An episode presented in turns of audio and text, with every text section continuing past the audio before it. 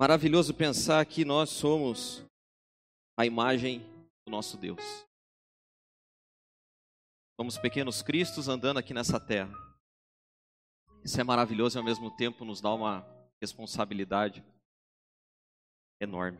Antes de você sentar, eu queria primeiro te dizer bom dia. Bom dia. E eu essa semana pensava fui impulsionado, acredito que pelo Espírito Santo. Nós vivemos momentos no nosso país nos últimos meses terríveis. Terríveis. Gente que colocou: se você não brigou com ninguém, você não está fazendo campanha direito.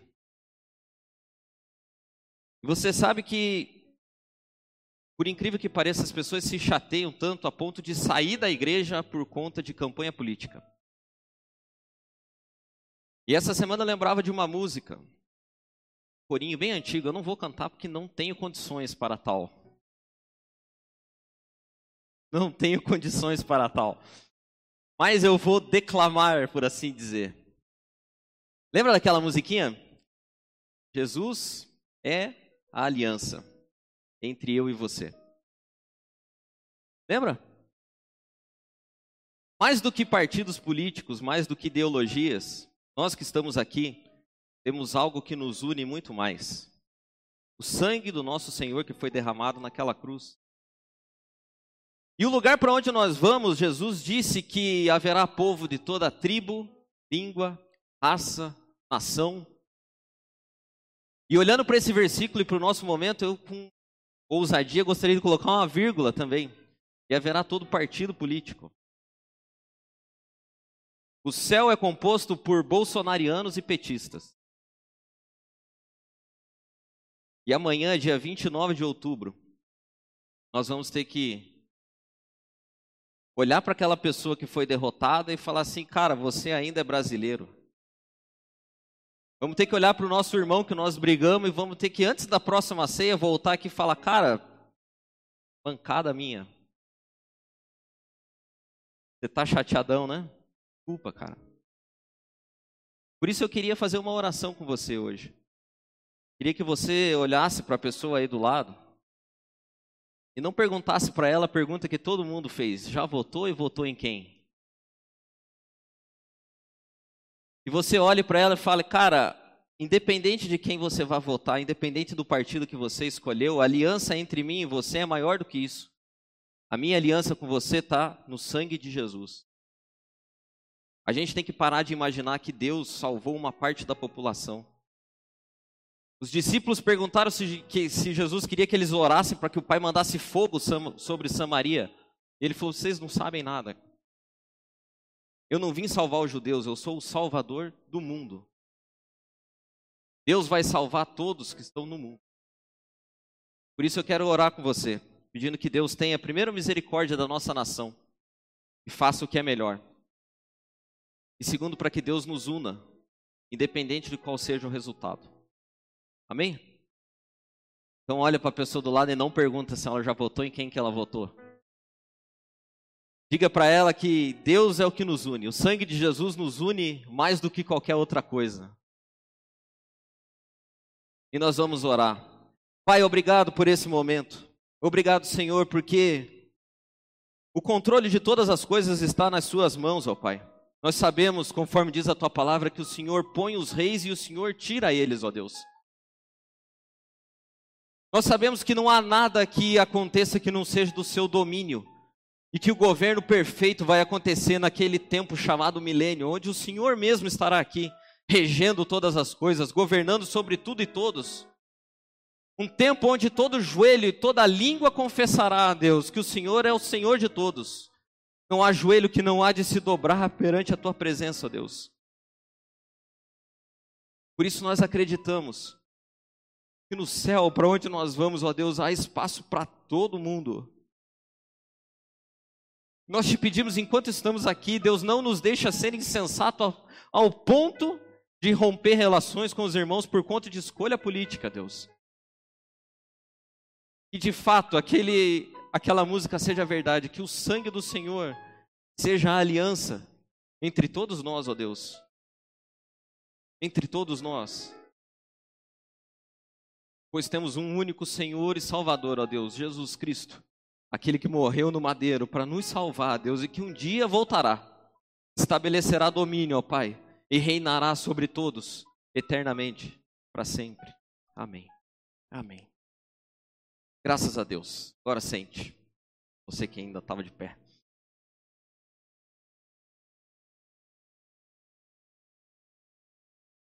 Episódio final da série É Preciso Saber Viver. Depois de dois meses, estamos aqui.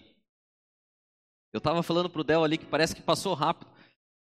Não sei se é porque é a gente que está falando igual uma matraca aqui, parece que passa rápido, mas parece mesmo que passou rápido para mim. Queria primeiro relembrar com vocês personagens maravilhosos que passaram aqui no palco. Primeiro, desagradáveis depois preguiçosos, falsos, desconstruídos. Estou lembrando aqui, tá? Seguindo aqui. Construídos, insensatos, invejosos e chatos. E aí, enquanto eu pensava no que falar nesse domingo, depois dessa turma tão maravilhosa que passou aqui, eu gostaria de fazer uma mensagem um pouco diferente hoje. A mensagem de hoje eu gostaria que fosse um pouco mais propositiva, assim, sabe? E fiquei pensando que depois desse tempo que a gente passou com Salomão, eu sempre penso, quando vai se despedir, o que, que as pessoas fazem? Quando você viaja para um lugar longe, vai para o interior, Aí você está indo embora, o dono da casa fala, ó, oh, vou te dar uma dica do caminho, tal, vai por ali, evita a estrada tal, faz assim, faz assado, faz desse jeito. E eu nessa semana que passou, eu peguei o livro de Provérbios de novo e fui minuciosamente pescando coisas que talvez a gente tivesse deixado passar. Sabe garimpo de ouro? Que o cara fica, fica, fica, fica, fica, fica. Não, não tinha nada. E já tinha tudo. Vai, vai, vai de novo. Eu li o livro de Provérbios de novo com esse olho e cheguei a algumas conclusões que eu gostaria de compartilhar com você. Nós estamos nos despedindo de Salomão e ele tem alguns conselhos para nós. Curiosamente, a minha lista 13 conselhos. Não, não tem nenhum, nenhuma mensagem subliminar nisso. Eu fiz uma primeira lista que tinha 20. Aí eu falei, cara, 20 não vai dar tempo de falar, o pessoal não vai querer ficar lá até uma hora da tarde, então vou riscar. Risquei um, esse aqui dá para juntar com o outro, tal, tal, tal. Cheguei no final, 13. 13 conselhos de sabedoria de Salomão que talvez a gente tenha deixado passar nesses, nessas sete mensagens que a gente passou, nessas sete semanas. Se você está com a tua Bíblia e quiser acessar, abrir, hoje nós vamos ler um monte de versículos.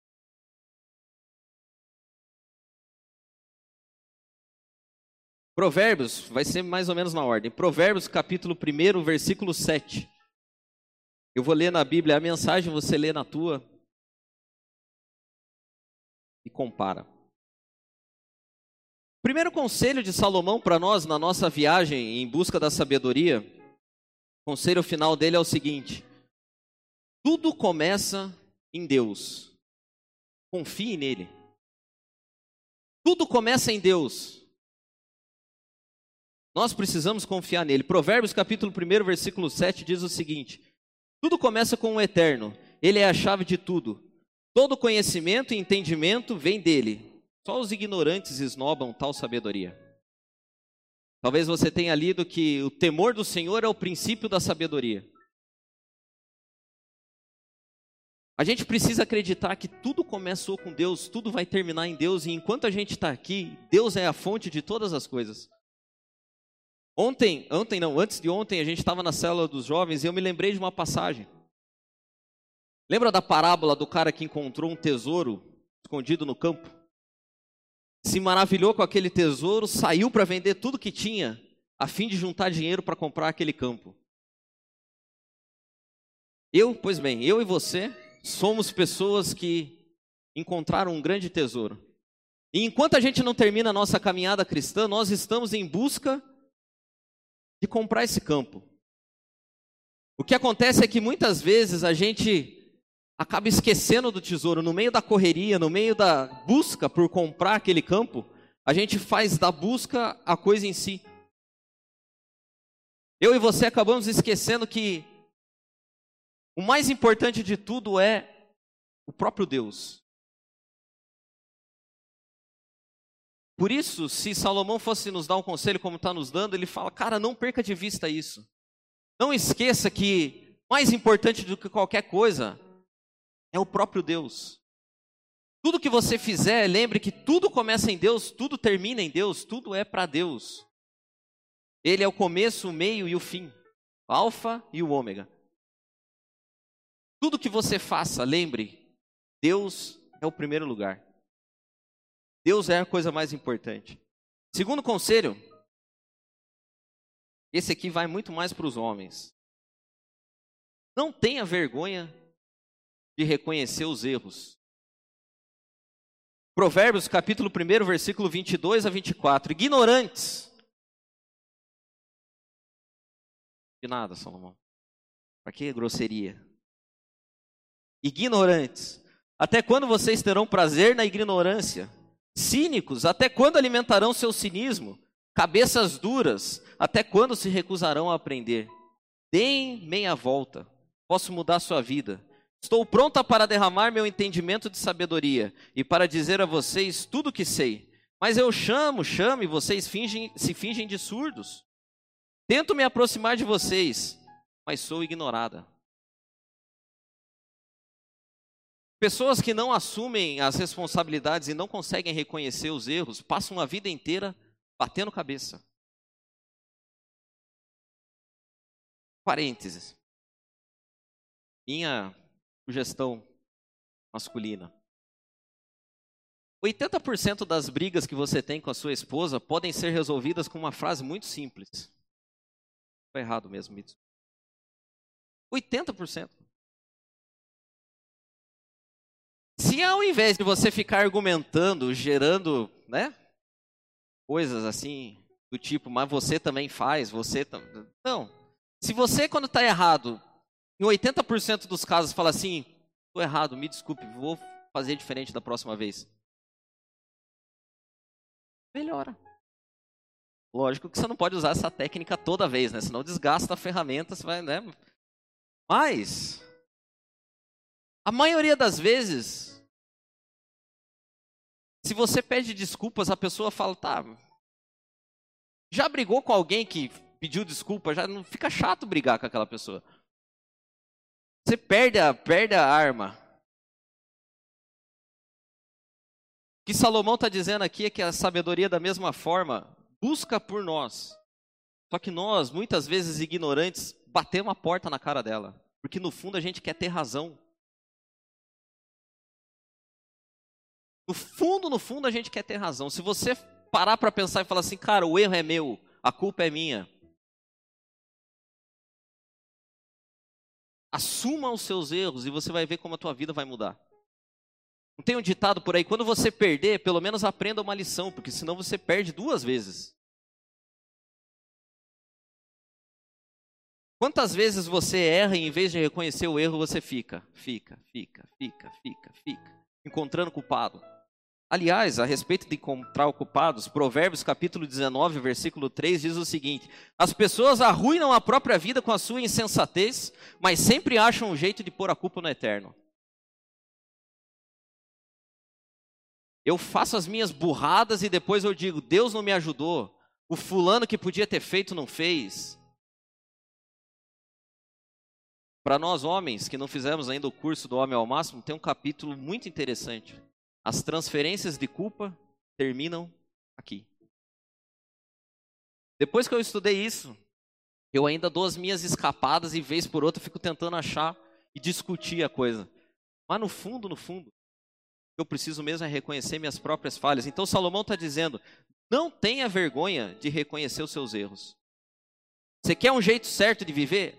Aprenda a dizer que você está errado. Aprenda a dizer não sei.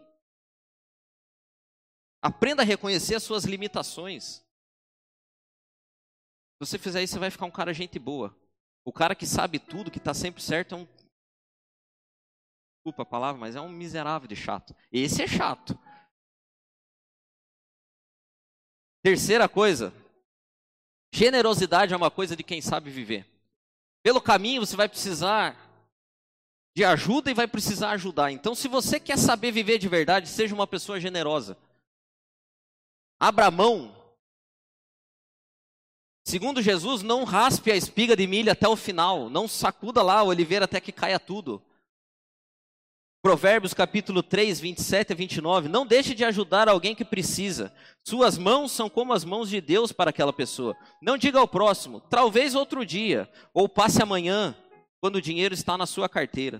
Não pense em meios de tirar vantagem de ninguém enquanto ele está tranquilo, sem suspeitar de nada. Salomão está dizendo, cara, manifeste generosidade e você vai ver como a tua vida vai ficar boa. Já fez alguma coisa para alguém desprendidamente? Não é a pessoa que fica melhor, é você que fica. Dá um senso assim tão bom, cara. Ajudar alguém. Se você quer saber viver, você tem que aprender a ser generoso. É o que Salomão está dizendo. Quarto, a sua grama é verde. A sua grama é verde. Você só precisa olhar direito. Sabe por que você reclama tanto da vida às vezes? Você fica olhando para outra grama.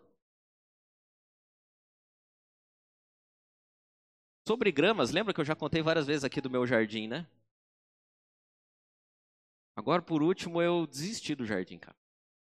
Chamei o Ariel, se ele foi lá em casa, arrumou tudo. Agora não tem mais jardim, só tem paver. Dá bastante trabalho cuidar do jardim. Enquanto eu escrevi isso aqui, tem gente que fica olhando tanto a grama do vizinho e quando ele olha para a grama dele, põe um paver. Mata. Acaba com a grama. Quando você faz isso só no jardim propriamente dito, ok. Agora, quando você faz isso na tua vida, é uma desgraça. Olha o que eu separei para falar da grama. Provérbios capítulo 5, 17. A água da sua fonte é só sua, não para circular entre estranhos. Abençoada seja a sua fonte de águas refrescantes. Alegre-se com a sua esposa e companheira desde jovem, que é amável como um anjo, linda como uma flor. Nunca deixe de se deleitar em seu corpo. Nunca ache que o amor está garantido para sempre, mas conquiste a mesma mulher todos os dias. Por que trocar a intimidade verdadeira por prazer momentâneo com uma prostituta ou por um flerte com uma promíscua qualquer? Você viu que hoje eu estou pegando pesado com os homens. Né? Eu sempre bato mais nas mulheres, mas hoje o alvo são os homens. Aprenda a admirar, cara, o que você tem. Aprenda a se sentir feliz com aquilo que Deus deu para você. Aprenda a olhar para a tua grama e em vez de ficar enxergando defeito, veja que aqui esse pedacinho ficou mais verdinho. O carro que você tem talvez não seja o melhor, mas você não está andando a pé que Salomão diz para mim e para você é o seguinte: enquanto você ficar criticando o teu jardim, você nunca vai desfrutar dele. Enquanto a mulher do outro parecer sempre mais bonita, você não vai ter nem a do outro nem a tua.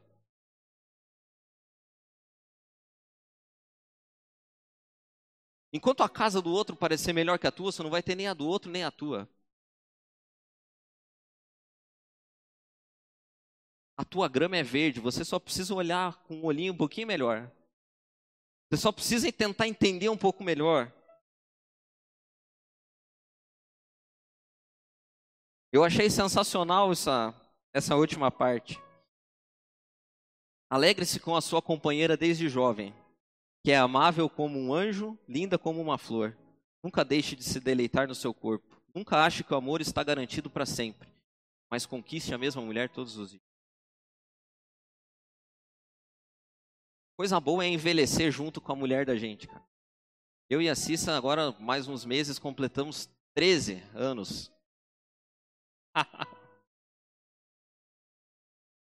13 anos. E como tem sido prazeroso, cara. Porque ela não é mais a mesma pessoa e eu também não. Mas ao contrário disso, a gente está ficando mais parecido. De vez em quando dá ainda umas faísca. Mas é maravilhoso porque à medida que passa, os matinhos vão saindo do jardim. Se você tem paciência e olhos sábios, você vai enxergando um gramadinho cada vez mais verde. Por isso eu te digo, não coloque paver no teu jardim. Não coloque paver. Pare de enxergar só as coisas ruins. Enxerga aquilo que tem de bom. Cinco. Esse aqui Salomão parafraseou uma senhora chamada Dilma Rousseff. Nem sempre quem ganha, ganha. E nem sempre quem perde, perde. Tem vezes que quem ganha, perde e quem perde, ganha. Salomão.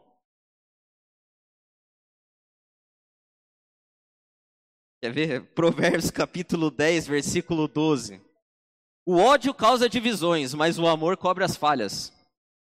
Provérbios 19, 11. As pessoas inteligentes sabem como segurar a língua. Sua grandeza é perdoar e esquecer. Tem vezes que você ganha a discussão, mas perde o amigo. No fundo, o cara vai falar assim: você está certo, miserável. E agora eu vou para minha casa. Também não quero mais. Isso quando acontece com amigo é uma coisa, agora quando acontece dentro da casa da gente é outra coisa e é bem pior. Tem gente que não sabe abrir mão. Tem gente que não sabe perder para ganhar, já entendeu? Do porquê do de um mês? Às vezes você tem que perder para ganhar. Às vezes você precisa, cara, eu não vou ficar com ódio de você. Vou cobrir suas falhas. Vou suportar você. Às vezes a gente pensa que o suportai-vos uns aos outros é tipo, cara, você é uma miséria humana, mas vou te suportar. Já não pensou isso de mim, por exemplo? Tomara que não. Mas certamente você já pensou isso de alguém. Só que essa aplicação está completamente errada, não tem nada a ver com suportar. Suportar na linguagem bíblica significa, cara, as suas falhas eu vou colocar o ombro de braço para que não que não falte em você. Eu vou suportar você naquilo que você não tem e você me suporta naquilo que eu não tenho. Eu cubro as suas falhas e você cobre as minhas. Tem vez que eu poderia ganhar, mas eu escolho perder para que você não fique derrotado por completo. E tem outra vez que era para você ganhar e você me suporta. Gente que sabe viver nem sempre quer ganhar. Não compete, mas coopera. Então, siga o conselho da sábia Dilma. Sempre quem ganha, ganha. Quem perde, perde. Tem vezes que quem perde, ganha. Quem ganha, perde. Aprenda a perder também. Perca discussões. Faça um teste. Faça um teste lá na tua casa essa semana. Perca uma discussão. Perca uma discussão para você ver como vai ficar boa a tua vida. Sexto, saiba ouvir conselhos. Isso aqui a gente precisa muito hoje, cara. A gente precisa muito aprender a ouvir conselhos.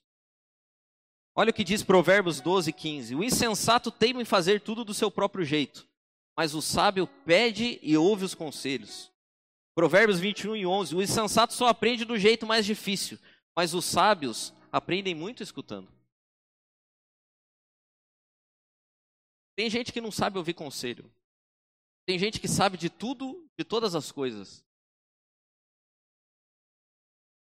Tem gente que vai te pedir um conselho pedindo que você referende aquilo que ele já está pensando. Já viu como é que é isso? Eu, eu, eu, durante um tempo, cara, eu sempre recebia pessoas que falavam assim: estou pensando em abrir um negócio. Bem, eu estou pensando que o meu negócio seja assim, assim, assim, assim, assado, e ele vai. Tá... Lá no fundo eu pensava assim, cara, vai dar errado. Eu sempre pensava assim, com algumas histórias que eu ouvi. E aí eu começava fazer sugestões, né? Assim, bem de leve para a pessoa. Mas, por exemplo, você quer vender 100 mil reais por mês, o teu capital é de mil só que você vai investir? Vai dar, não vai ter os produtos, né? O que, é que você pretende? Você tem um crédito no banco? Não, não. Só que você sabe o que, que acontecia no final das conversas? Sempre eu era tido como o cara que tô gorando o negócio dos outros.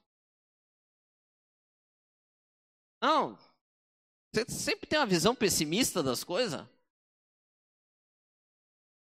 O que, que eu descobri, cara? Que a maioria das pessoas não quer ouvir um conselho. Ela quer que você fale que o que ela está pensando está certo. Só que, segundo Salomão, essas pessoas são insensatas e elas só aprendem do jeito mais difícil. Só aprendem errando. A gente precisa ter humildade para, tipo, cara, não é a minha área, vou pedir um conselho para alguém e vou fazer o que essa pessoa disser. Ou vou pelo menos pensar. Sábios são aqueles que sabem aprender com os erros dos outros. Já fui por esse caminho e não deu certo. Por aqui é um caminho melhor.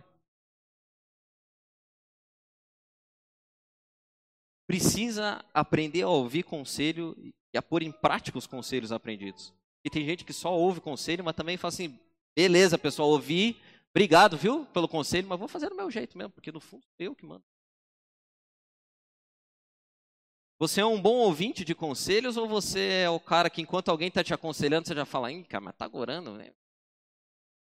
Nem devia ter vindo aqui, não sei nem porque. Você nem sabe nada.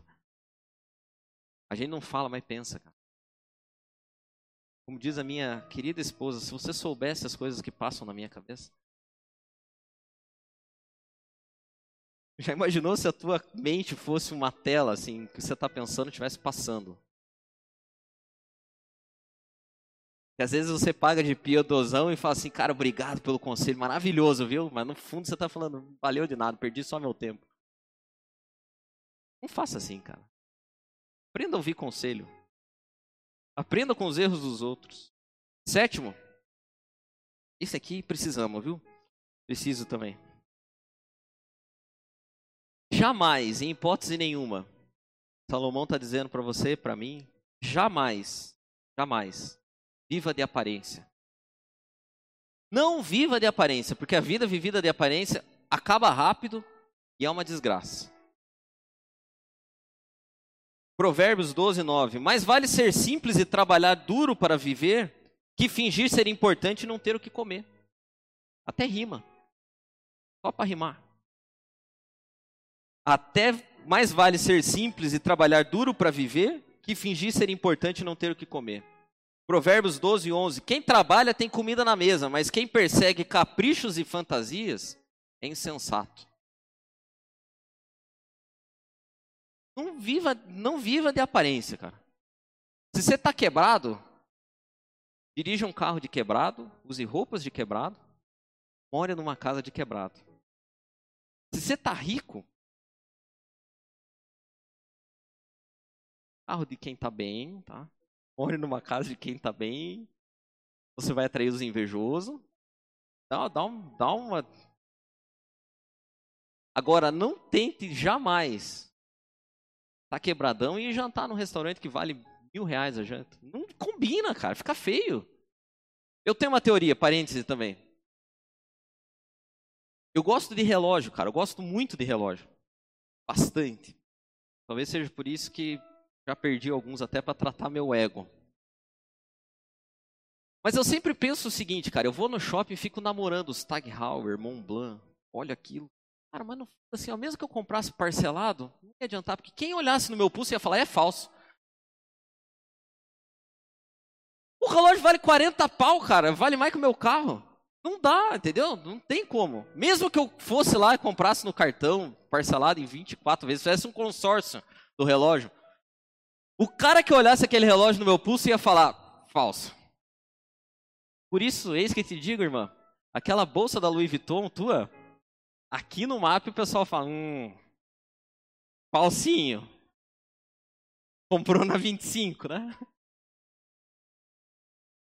e você já percebeu qual a lógica é verdadeira? Eu tenho alguns clientes que eu visito e o cara usa um Mont Blanc daquele e eu falo, cara, verdadeiro. Nem sei se é, mas Você fica, né? Você fala assim, porque o cara é rico, cara. Tem um cara que tem um avião, cara. Então o cara tem um Mont Blanc de boa. Mesmo que seja falso, parece de verdade.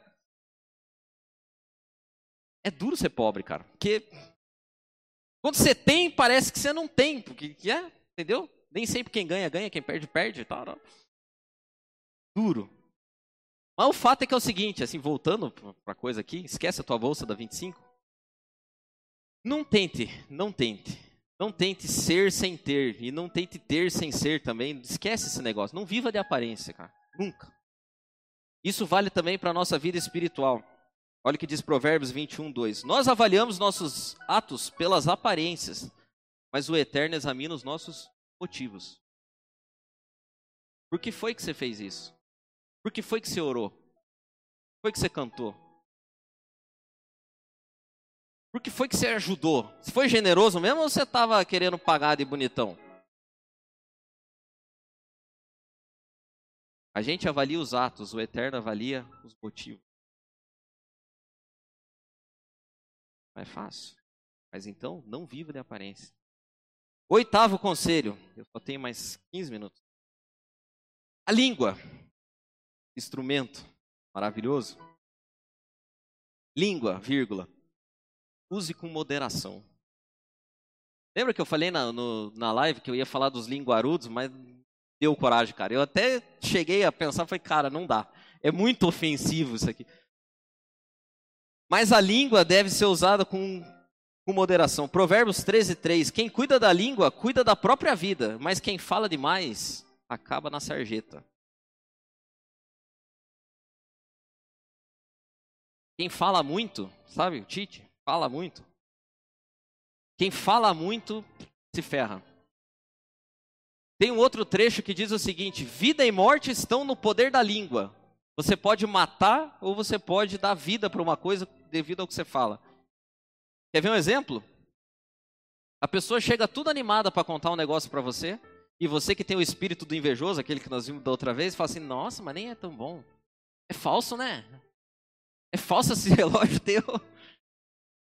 Às vezes a pessoa mostra uma conquista para você e você não consegue, não consegue perceber, porque a tua língua mata o sonho das pessoas. Eu sempre brinco com umas pessoas quando alguém, assim, os amigos, né? Que daí dá para brincar mais. Mas às vezes quando me contam algumas coisas, eu falo assim, irmão, dá uma limpadinha para aqui que correu aqui, ó. É um lenço? Veneno puro. Muito veneno. Língua mata. Em contrapartida, tem gente que sempre tem um, uma pérola para lançar. E eu vou fazer propaganda da minha esposa de novo aqui. Tô bem hoje. Mas a Cissa é esse tipo de gente, cara. A Cissa ouve quietinha, assim. Quietinha, ela ouve tudo. Der dele um pouco, ela vem e pá! Certeira, assim, ó. E acaba. Não. Sabe a palavra de sabedoria? Seguinte, Provérbios capítulo 15, versículo 23. Ter respostas adequadas. Como é bom a palavra certa no momento certo. É espetacular. Gente que sabe o que dizer, como dizer e a hora que dizer. Por isso, se você quer ter sabedoria, quer viver bem, dê um jeito de controlar a língua. Fale menos. Não sabe o que falar?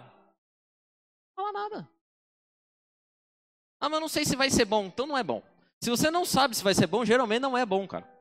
Porque até quando eu penso que eu estou bem, eu às vezes estou errado, entendeu? Então se você tem dúvida se é bom, geralmente não é bom, tá? Que você vai falar. Ah, mas eu acho que eu podia falar agora, mas não sei se vai ajudar. Não vai. Para, fica quieto. Se você tiver certeza que vai ajudar, pensa de novo, né? Aí você pega e fala. Agora, se você não tem certeza, não fale, controle a língua. Não edifica, destrói. Geralmente o que você fala que não edifica, destrói. Então para de falar. Nove. Esse aqui também preciso. É para mim. Não entre em qualquer batalha. Provérbios 23, 9 diz o seguinte: Não vale a pena dar conselho aos insensatos, já que eles não estão nem aí para a sabedoria. Del fala um negócio sempre assim, ficar lançando pérola aos porcos. É isso, é isso aqui. Dá conselho para insensato é pegar o Mont Blanc e jogar na lama. Não, não vale. Não vale a pena. E não vale a pena também você ficar brigando por qualquer coisa. Não vale a pena você querer fazer o teu ponto de vista valer sempre. Você quer ver como é que eu estou exercitando isso? Porque eu preciso muito disso, cara. De verdade. Aqui no conselho sempre vem assuntos dos mais variados possíveis, assim que você possa imaginar, desde se a janela tem que estar aberta ou não, exemplo, né? Não é isso. Até se se isso é pecado ou não. Então a gente fala de tudo. Eu tenho aprendido a fazer uma coisa, cara. No WhatsApp eu falo, cara, o que vocês decidirem tá bom. E às vezes isso pode parecer sei lá, falta de interesse, mas não é, cara. É porque assim, de fato, não preciso brigar por tudo. Tem gente que quer estar tá certo desde o prato que nós vamos comer no almoço, onde é que a gente vai, até que hora nós vamos dormir. Você entra em cada briga, cara. Lá se o ar-condicionado do teu trabalho tem que estar tá em 21 graus, senão para você não serve, você sai brigando com todo mundo. Você nem gosta de ar-condicionado, mas você é chato. Você briga por tudo. Você entra em qualquer batalha, você não pode ver alguém brigando que você já vai, já toma partido, xinga. Pare. Escolha as batalhas. Senão você vai ficar cansado também. Você vai brigar cinco vezes por dia, brigue só uma. Oh, não gosto de ar-condicionado. Então é o seguinte, pessoal. Nessa empresa aqui, o controle do ar-condicionado fica comigo. É a minha batalha. Vocês podem escolher o que vocês quiserem. Até se é toalha de pano ou de papel no, no, no, no banheiro. Mas o controle do ar-condicionado é meu. Pronto. Agora você quer dar palpite na toalha e no controle do ar-condicionado. Você é um chatão, daí você chega no trabalho e ninguém gosta de você. Escolha as brigas que você quer. 10. 10. Os seus filhos, Salomão está dizendo, são sua responsabilidade. Seus filhos, sua responsabilidade. Não é do vô, não é da avó, não é da escola e não, muito menos do presidente. Seus filhos, sua responsabilidade. Quem não corrige o filho, Provérbios 13, 24. Quem não corrige o filho, não ama. Ame o seu filho, não deixe de discipliná-lo. Gaste tempo. Veja a lição da escola. Veja o que estão ensinando na escola. Saia para levar a criança no parque, viu, irmãos? Super importante. Leve a criança para andar no parque de bicicleta. Para quem não entendeu isso, é que um dia a Maria aqui no telão falou que meu pai tinha prometido me levar a andar de bicicleta, mas não me levou e tal. Mas agora estou levando. Estou prestando até contas na internet. Eu levo e faço vídeo. Porque no fundo, sabe o que vai acontecer? Eu vejo meu pai hoje, cara, eu fico maravilhado de ver. A gente vai envelhecendo e vai chegar um dia que os filhos vão ser grandes. E aí a gente vai ter um outro tipo de prazer, é ver que aquele filho que a gente criou se tornou uma pessoa do bem. Tão do bem que hoje está ensinando os filhos dele a serem do bem também. E eu fiquei pensando, cara, isso é bíblico, né? Para não falar bobagem aí, hein, pessoal? É bíblico, tá? Olha o que diz aqui, Provérbios 16, 31. O cabelo grisalho merece especial atenção. É o prêmio de uma vida leal a Deus. Provérbios 17, 6. Os netos são reconhecimento para os idosos. Os filhos são do, orgulho dos pais. Eu acredito que a coisa mais maravilhosa que Deus deixou para a gente, o maior galardão que a gente tem aqui na terra é ver filhos bem criados e netos bem criados. É naquele domingão, sem ter filho e neto, todo mundo na mesa, tipo o que eu vou fazer agora, depois da hora que eu sair daqui. Talvez essa seja a maior bênção que Deus nos deu para desfrutar aqui na terra. Ver que os nossos filhos são gente boa e os nossos netos estão se tornando gente boa porque os nossos filhos, ensinados por nós, estão ensinando direito. Por isso, o teu filho, tua responsabilidade. 11. Esse aqui pega. Cuidado com o relativismo, Salomão está te dizendo. Porque é um caminho sem volta, viu? Você entra pelo relativismo, você não volta mais. Provérbios 14, 19. O insensato ridiculariza a diferença entre o certo e o errado, mas o justo tem vontade de fazer o bem. Você começa devagarinho, você começa achando que isso não tem problema, aquilo também não, aquilo outro não, também não, e a hora que você vê, você já não tem mais problema. É tudo opressão dessa sociedade. O que Salomão está dizendo é o seguinte, cara, não importa quanto tempo passe, aquilo que é certo continuará sendo certo, aquilo que é errado continuará sendo errado. Não importa se a sociedade diz que é certo, não importa se a sociedade diz que é errado. O que é certo é certo, o que é errado é errado. O que passa disso é responsabilidade sua. Não tente jogar na culpa de Deus. Não tente pôr nas costas de Deus. Da mesma forma que não tente pôr nas costas de Deus aquilo que é certo.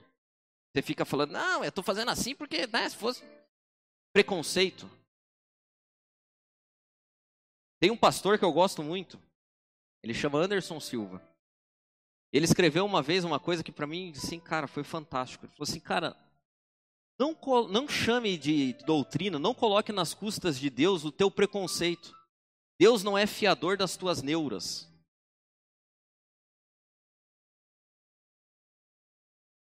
O que você acha que é errado, mas só você acha, pare de falar. Não relativize tanto o certo, mas não relativize o errado. Tenha firmeza, leia a Bíblia, descubra o que é certo, descubra o que é errado e tente viver dessa forma. Tenha prazer em fazer o que é bom. Porque relativismo é um caminho sem volta. Provérbios capítulo 16, 25. Há caminho que parece inofensivo, mas todo cuidado é pouco, pois leva direto para a morte. Sempre vai começar devagarinho. É uma relativizaçãozinha aqui, a outra ali. A hora que você vê, ferrou. É um caminho sem volta. Quantas pessoas eu conheço assim, você também?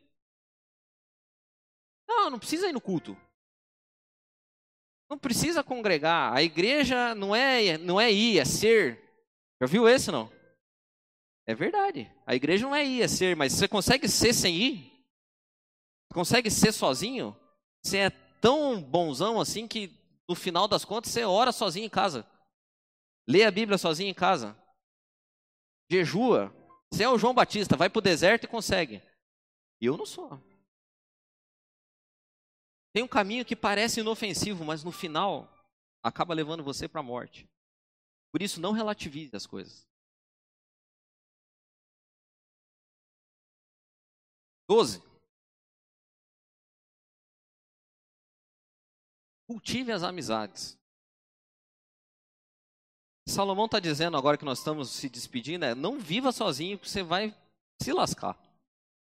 Cultive as amizades. Provérbios 18, 19. Cuide bem dos amigos que devem durar para sempre.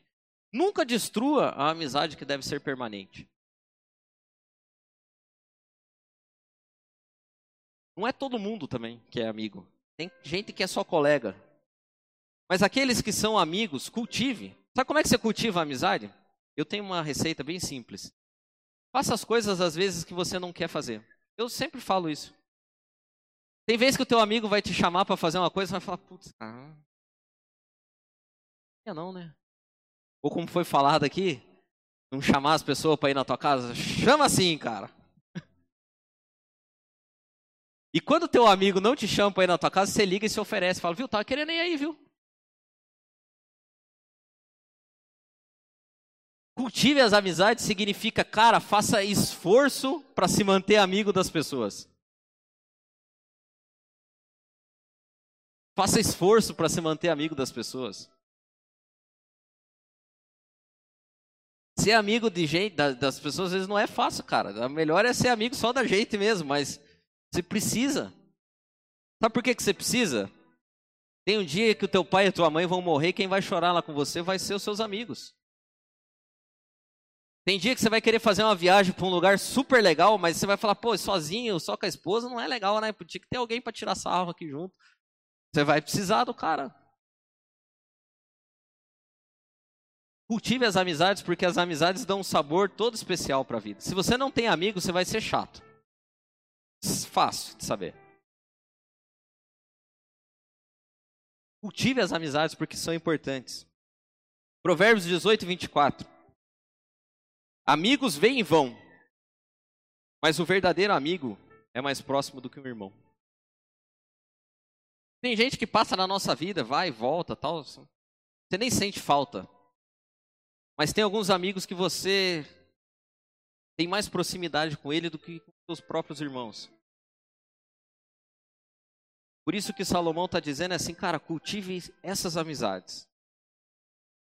Não precisa querer ser o popularzão, tal, mas tenha pelo menos uns dois amigos aí, três. E faça um churrasco uma vez por mês e chame eles. E vá comer churrasco na casa deles na outra semana. Cultive as amizades. Ah, mas a gente é amigo, a gente fica dez anos sem se ver e nada mudou. Ok, mas você não é amigo dessa pessoa, assim, amigão. O amigão mesmo é aquele que você, você convive. Isso aqui, quando você pensa nesse, nesse tipo, você fica. Cara, quem são os seus amigos? Você tem eles, não? Por último. Deu 13, não, deu 12. Não, deu 13, 13, tá aqui. quase, uf, quase escapei. Mas é o 13 mesmo, eu vi errado aqui, tava para baixo. Conselho final e 13. Se esforce ao máximo. Se esforce o máximo que você puder, cara. Faça o teu melhor em tudo que você for fazer. Mas depois descanse. Provérbios 16, 33. Apresente as propostas e conte os votos, mas o Eterno tem a palavra final. Faça tudo que você puder fazer, faça suas propostas, vote, faça planos, sonhe coisas, trabalhe duro. Mas quando chegar no final do dia, deite a cabeça no travesseiro e fale: Deus, eu fiz tudo que eu podia fazer. Esse aqui é o melhor que eu tenho. Mas agora tudo está na tua mão. Eu vou deitar aqui, quero dormir, viu? E dar um sono daquele de babar. Que eu descanse. Descanse de fato sabendo que aos seus amados o Senhor dá enquanto dormem. Eu fiz tudo que estava no meu alcance, mas agora o que eu quero fazer é descansar, Deus, no Senhor e saber que o Senhor cuida de mim nos detalhes. E por incrível que pareça, lembra do primeiro conselho? Tudo começa em Deus. E no último conselho, tudo termina em Deus também. E você faz tudo que está na tua mão, mas no final, tem que descansar em Deus. Tem coisas que nós não controlamos, não previmos. E aí no final a gente tem que dobrar o joelho e Deus, eu conto com a misericórdia. Conto com a tua graça. Conto com o teu cuidado. Eu descanse. Eu descanse. Foi a bênção para mim ter passado os últimos oito domingos aqui, ouvindo conselhos de Salomão. Espero que tenha sido bênção para você também. E aquele último, assim, tipo, despedida do carro, sabe? Ó, oh, tá indo já. Tá. Provérbios capítulo 4, versículo 23. Sobre tudo que se deve guardar, guarda o seu coração, porque dele procedem as fontes da vida. De tudo que você for fazer, de tudo que você for guardar, de tudo que você, se você não lembrar de um conselho do outro, não souber, Faça uma simples oração. Deus, guarda pelo menos o meu coração, então. Que eu não me desvie. Que eu não esqueça dos seus preceitos, Deus. Que a tua graça esteja sempre na minha vida. Que o teu amor me encontre por onde quer que eu vá. Que a tua bênção repouse sobre mim. Lembre sempre que o temor do Senhor é o princípio de toda sabedoria. Sábios são aqueles que confiam e acreditam em Deus, acima de todas as coisas. E que a gente viva uma forma digna do nosso Pai, digna daquilo que recebemos, valorizando cada um dos conselhos do nosso amigo Salomão. Que no final da vida a gente encontre paz, alegria e prosperidade. Amém.